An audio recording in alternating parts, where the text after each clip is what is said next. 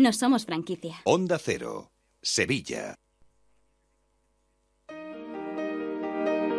Gelo, de 3 a 7 en Onda Cero, con Julia Otero. Enseguida estamos con el orden mundial, pero antes hay oyentes que nos preguntan cosas.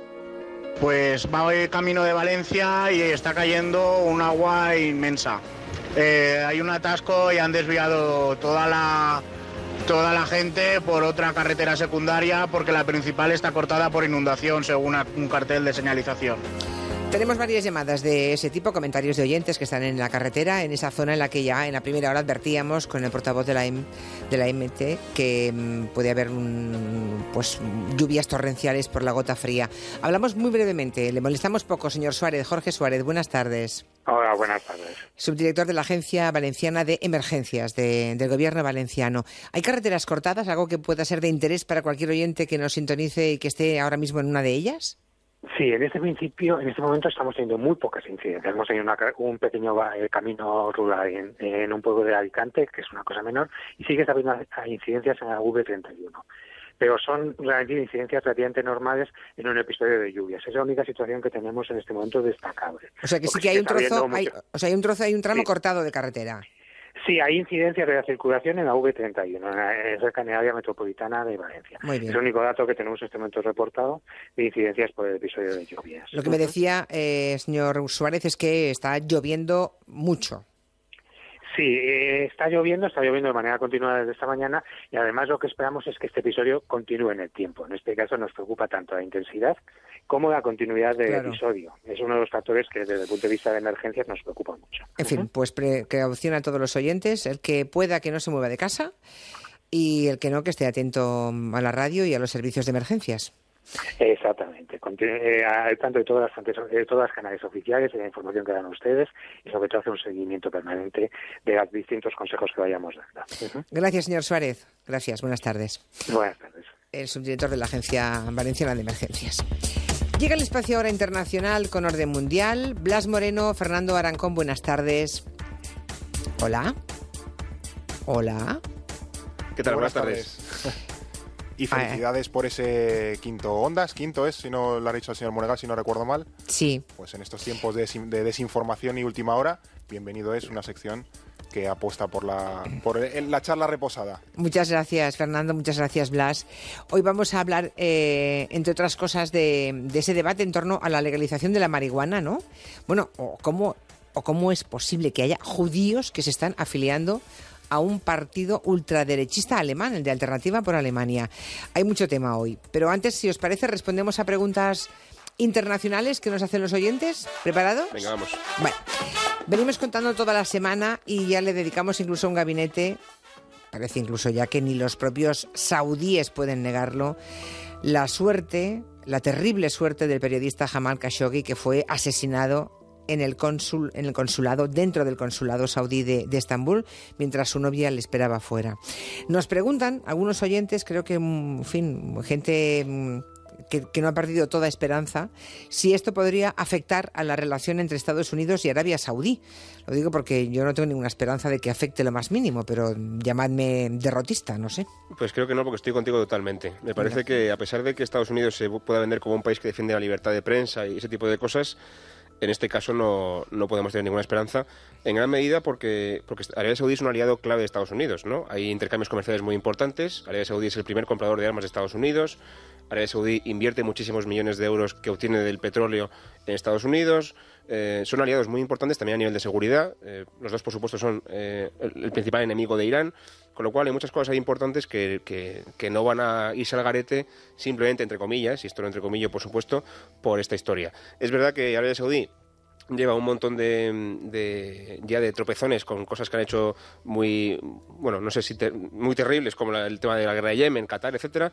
Aquí parece que se han ido un poco se ha ido un poco de las manos pero de todos modos no parece que, Trump vaya vaya a plantearse de verdad cambiar la política con Arabia Saudí. Lo que sí puede pasar es que los poderes económicos verdad mm, por un tema de presión de opinión pública se pongan más estupendos, ¿no? La impresión que a me da es que van a intentar ponerse un poco de perfil las próximas semanas. De hecho, ya hay una conferencia eh, de inversores en Arabia Saudí convocada para la semana que viene y ha habido importantes empresas que han dicho que no van a ir pero imagino que lo que harán será no ir a esta y a la siguiente acabarán yendo y todo, y todo se normalizará. Serán, en los serán, un, meses. serán un rato los, eh, los ofendidos, ¿verdad? Y luego, sí. ojalá nos equivoquemos, pero tiene toda la pinta de que la muerte cruel que... y brutal de Jamal Khashoggi puede resolverse de esa forma. Más cosas. Otro oyente pregunta si podría haber un golpe de Estado que derrocara al gobierno de Venezuela. Bueno, aunque ahora eh, vamos a matizar bien esta cuestión, la verdad es que eh, creo que los oyentes eh, deberían escuchar antes a Nicolás Maduro, que sí parece tener claro este, este tema.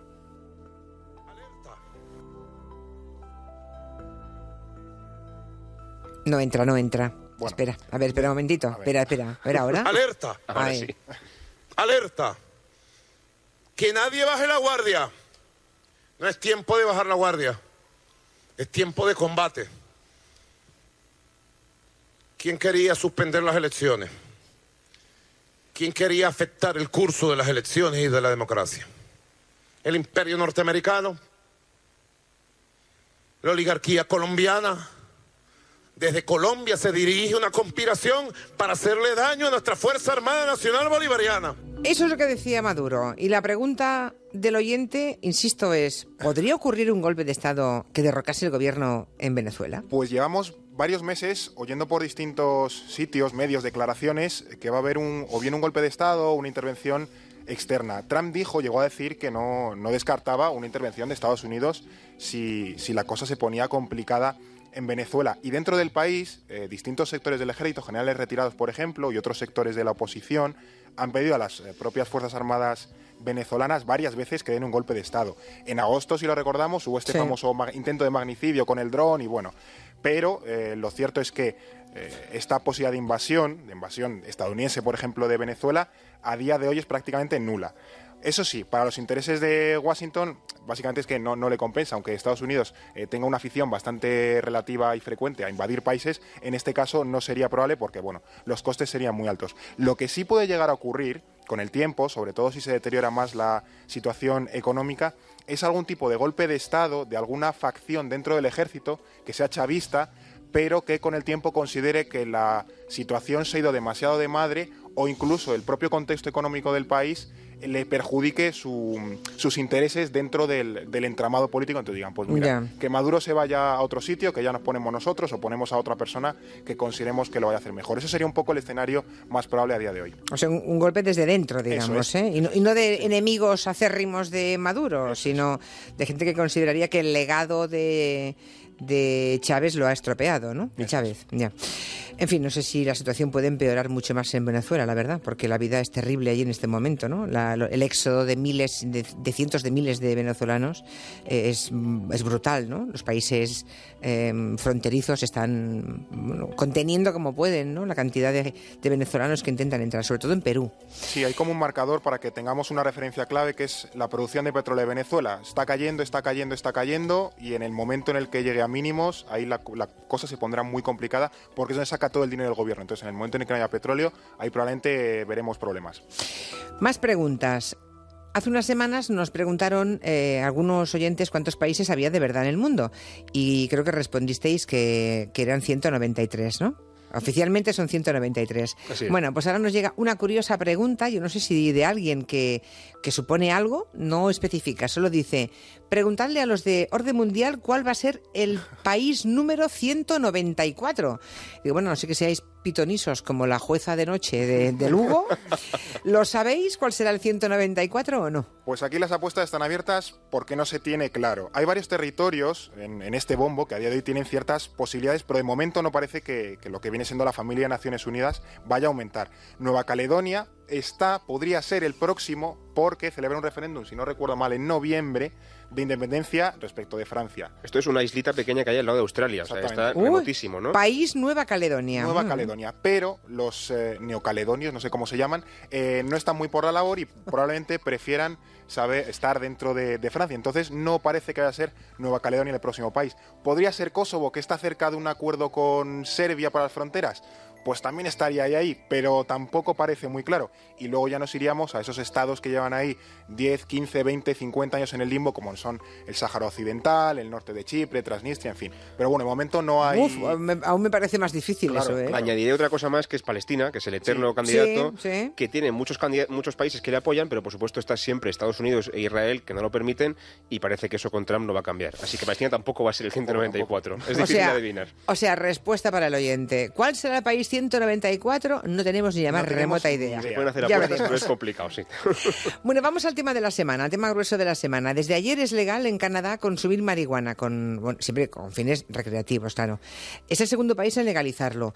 El primero fue Uruguay. Lo hizo hace un año. Pero hay otros países que quizás se lo planteen. Hay otros en los que ya tienen un debate, ¿no? O sea, ya, ya está ahí la cosa. ¿Diríais que va ganando fuerza la idea de la legalización más allá de Canadá y, y Uruguay? Yo diría que sí. La verdad que cada vez hay más países que se lo están pensando, que lo van a legalizar, porque hay bastantes eh, argumentos que se pueden esgrimir a favor, ¿no? Por ejemplo, el hecho de que esta droga no sea una droga letal, que no, que no puede causar muertes inmediatas eh, directamente. Eh, también el hecho de que se supone que si lo legalizas y lo regulas, pues es más fácil luchar contra el narcotráfico, contra la delincuencia, etcétera. Y además también está el extra de que tiene un, cierto componente de utilidad medicinal, ¿no? De hecho, no solamente está legalizado en Uruguay y en Canadá, también hay territorios dentro de otros países, como por ejemplo California, Alaska o Colorado en Estados Unidos, y luego hay países de nuestra órbita que si bien no lo han legalizado para uso recreativo, como, el- como lo que se contaba en Uruguay y en Canadá, que básicamente es para usarlo para la- lo que cada uno quiera, sí que está legalizado para uso medicinal nada más. Por ejemplo, Alemania, Portugal, Argentina, otros países de nuestra, de nuestra órbita. Entonces, parece que no estamos acostumbrados a pensarlo, pero sí que está creciendo el debate y sí que hay cada vez más países que se plantean esto y, y lo están haciendo ya. Yo supongo que los gobiernos que o los países que estén en ese debate público, ¿no? Eh, dispuestos a dar el paso de Canadá, todos estarán fijándose, Canadá incluido, en cómo le ha ido a Uruguay, que fue el primer país del mundo, ¿no? Ha pasado un año desde que allí se legalizó el cannabis. ¿Cómo le ha ido a Uruguay? Pues más o menos el balance que hacen ahí en Uruguay es más o menos positivo, o sea, consideran que es un balance positivo, pero también reconocen que, a ver, eh, esta implementación pues ha tenido algunas carencias, algunos puntos eh, flacos. También hay que tener en cuenta que ser pionero en algo, en, en una medida de tanto calado, viene a hacer o, provoca que, que muchas cosas que hagas sean un poco ensayo-error, ¿no? Simplemente, bueno, Claro, esta teoría claro, y a ver cómo sale, ¿no? En Uruguay es un poco lo que ha pasado. Pero sí es cierto que en Uruguay, por ejemplo, se ha conseguido, por ejemplo, debilitar a los narcotraficantes porque su cuota de mercado se ha reducido mucho, pero a su vez, y eso a lo mejor no lo, no lo consiguieron prever, ha llevado también a un aumento de la violencia, porque claro, los narcotraficantes tienen menos, tocan a menos parte de la tarta y ahora se pelean por, por los restos. Pero también, por ejemplo, han achacado que, que no haya terminado de cuajar bien, bien, bien, que hay un suministro de marihuana suficiente, no hay una oferta suficiente, o que hay de- no hay tantas farmacias disponibles, porque esto se suministra a través de farmacias, para, para bueno, quien desean comprar, porque los farma- farmacéuticos como que tienen eh, esa cláusula moral de, bueno, yo considero que esta droga no la quiero vender, entonces por tanto en mi farmacia no se oferta, ¿no? O sea que han tenido ahí ese debate de claroscuros, pero bueno, en líneas generales sí que lo, sí que lo, bueno, consideran que es positivo. También es verdad que Uruguay es un país muy pequeño, entonces un experimento en un país así es para cogerlo con pinzas, ¿no? Es útil, pero Claro. es una experiencia un poco, bueno, para, tenerlo en cuenta, pero a medias. Siempre ha sido bastante progresista Uruguay, o sea, que siempre ha sido ese, ese pequeño faro de, bueno, intentar avan- avances sociales y demás. O sea, que es cierto que en Uruguay, eh, bueno, ha marcado ahí la línea que ya habían apuntado Blas en esta- estados de Estados Unidos. Así que, bueno, Canadá se ha unido y veremos en Europa si llega o no el debate este. Bueno, pues veremos, veremos si llega, ¿no? Eh, está claro que todo el mundo estará pendiente de, de cómo les vaya a Uruguay y a partir de ahora a Canadá. Hay un aspecto que no sale en el debate, ¿no? Que es el del negocio. Pero estoy segura que aunque que no salga, no quiere decir que no haya gente que se lo esté planteando, ¿no? ¿Qué negocio podría surgir en torno a un producto que de un día para otro se legaliza, se regula y obviamente se empieza a grabar con impuestos, ¿no? O sea, ¿cuánto dinero podría ingresar cualquier estado con un sector nuevo que fuera el de la marihuana? Yo no sé si hay empresas que ya pueden estar incluso haciendo ahora mismo negocio legal, me refiero legal, ¿eh? Con esto. En la medida en que ya hay sitios en los que está legalizado, pues sí que se pueden extraer conclusiones, ¿no?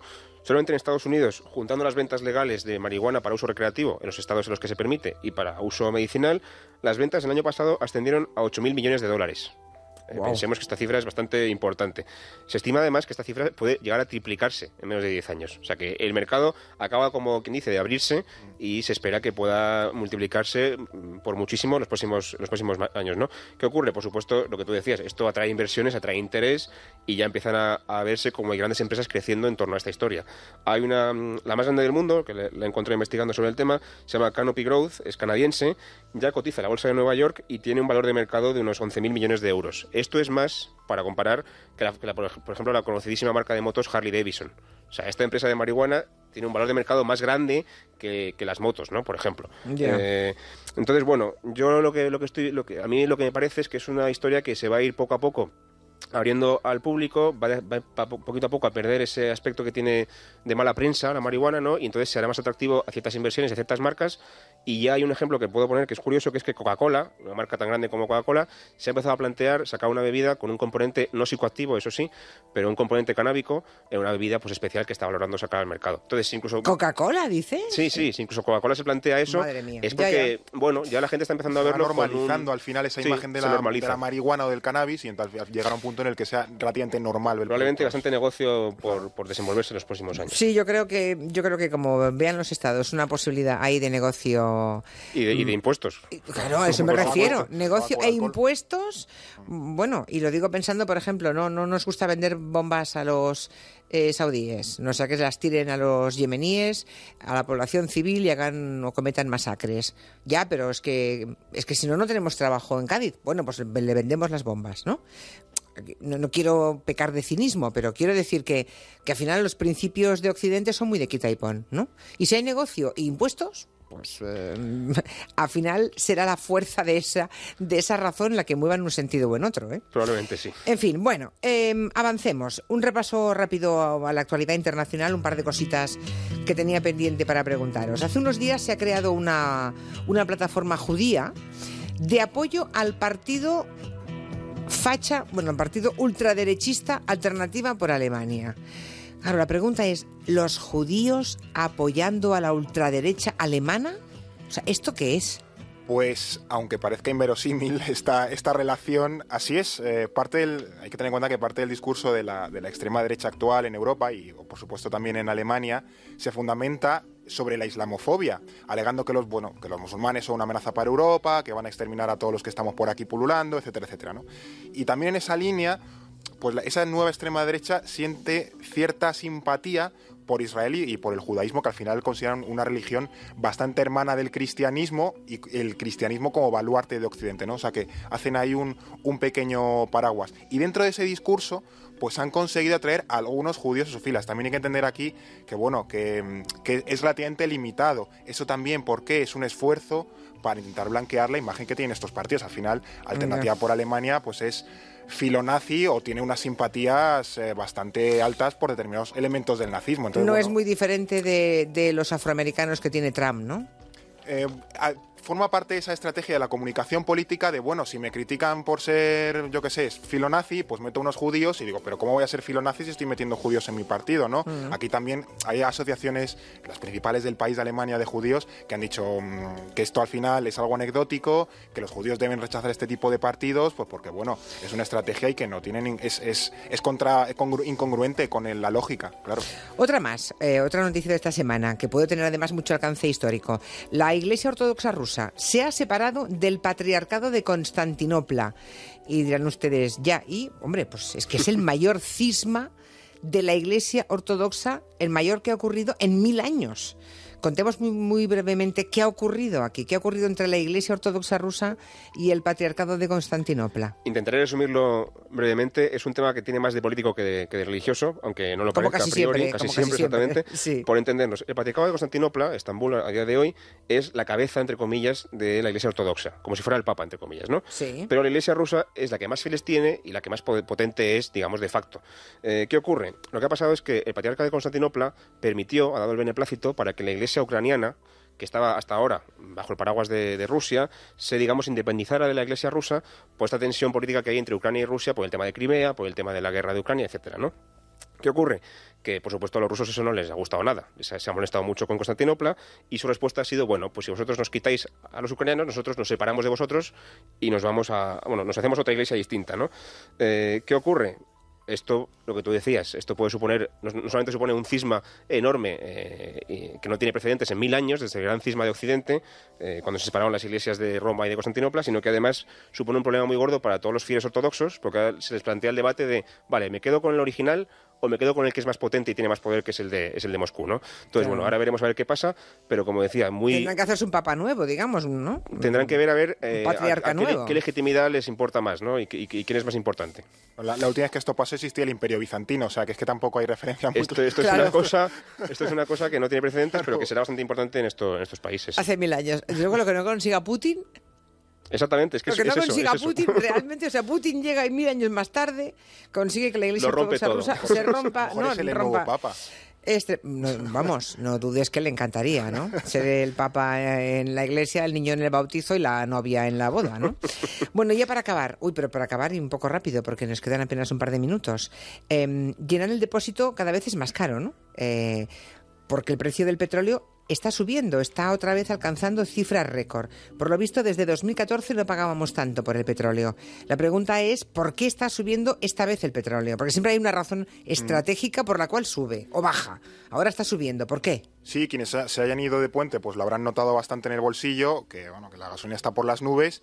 Y la verdad es que esta respuesta no es, no es nada sencilla y, y paradójicamente, o no tanto, porque esto es el mundo de los economistas, estos, los profesionales de la economía no se ponen eh, de acuerdo en, en ver un poco las causas. Unos dicen, por ejemplo, que puede llegar a 95 o 100 dólares para mediados del año que viene y otros dicen que eh, pues estamos un poco en el pico y que debería bajar a partir de ahora, para que veamos un poco el, el espectro de, de Ya, posibles ya. escenarios futuros. ¿no? ¿Por qué puede estar pasando? Pues básicamente porque la, la oferta de petróleo se está reduciendo. Por ejemplo, las sanciones de Estados Unidos a Irán va a hacer que el, el- el Irán deje apenas de, de- de exportar petróleo. Eso es un productor muy importante. También, como comentábamos antes, Venezuela está bajando muchísimo la producción y Venezuela también es un productor bastante importante. Y mm, eh, al final poco petróleo en el mercado, pues... mm, Encarece el que hay, claro. Efectivamente, efectivamente.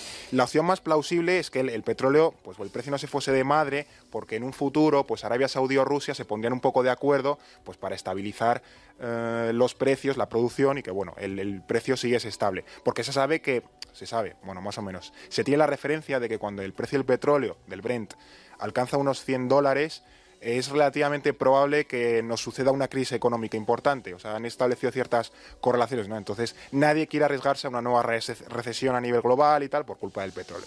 No, por favor, otra recesión global, no. Mira, por aquí de me- salir, si eso. Sí, bueno, sí, eso. Sí, eso. Eh, Según el informe de la pobreza del otro día, casi que no, ¿eh? Eh, la pobreza en España, por la cantidad de gente que ni siquiera trabajando sale de pobre, ¿no? Ni llega a final de mes. Así que si esto es a la salida de la crisis, como venga otra recesión, vamos apañados. Por cierto, que dice un oyente que Cristian Carembé es de mm, eh, Nueva Caledonia. de Nueva Caledonia. Correcto, sí. Estoy riendo porque dice un famoso neocaledonio es Cristian Carembé. O sea, como el gentilicio no sea neocaledonio, Vamos arreglados. Sí, vamos arreglados porque lo hemos dicho varias veces. Los neocalendonios, no.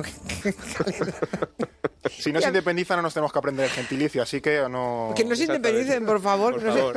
El 194, que tarde un poquito, al menos que... Bueno, si quieren ustedes preguntar cualquier cosa del ámbito internacional, no duden en dejar un WhatsApp en 638-442-081, ese WhatsApp de Gelo, o bien les pueden ustedes molestar a ellos directamente, el contacto arroba elordenmundial.com o a través de nuestra cuenta en Twitter o de nuestro correo habitual.